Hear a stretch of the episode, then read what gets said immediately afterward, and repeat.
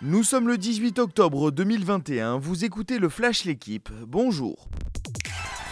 Un hommage réussi à Bernard Tapie et une place sur le podium de Ligue 1. Marseille s'est imposé hier à domicile 4-1 face à Lorient en clôture de la dixième journée.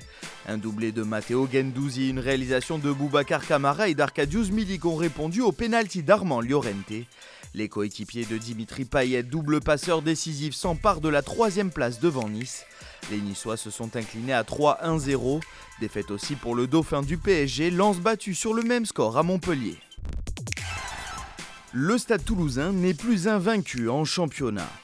Toulouse est tombé hier à Gerland face au Loup 25 à 19 en clôture de la 7 journée de top 14. Les joueurs de Pierre Mignoni mettent fin à une série de 6 victoires consécutives des stadistes. Au classement, les Lyonnais s'emparent de la troisième place à 5 longueurs des leaders toulousains. Le retour aux affaires courantes a été différent pour les deux clubs français présents en Euroleague. L'Asvel a enchaîné sa deuxième défaite cette semaine en s'inclinant à Strasbourg 82-74. Plus adroit et solide, la SIG fait tomber pour la première fois de la saison les Villeurbanais en Betclic Elite. De son côté, Monaco a mieux digéré ses deux revers européens en écrasant chez lui Dijon 93-73.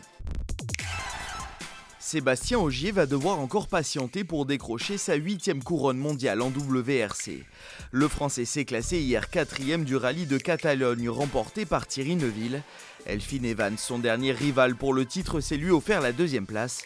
Ce résultat contraint le pilote tricolore à patienter jusqu'à la dernière manche mi-novembre à Monza pour éventuellement être sacré. Merci d'avoir suivi le Flash l'équipe, bonne journée.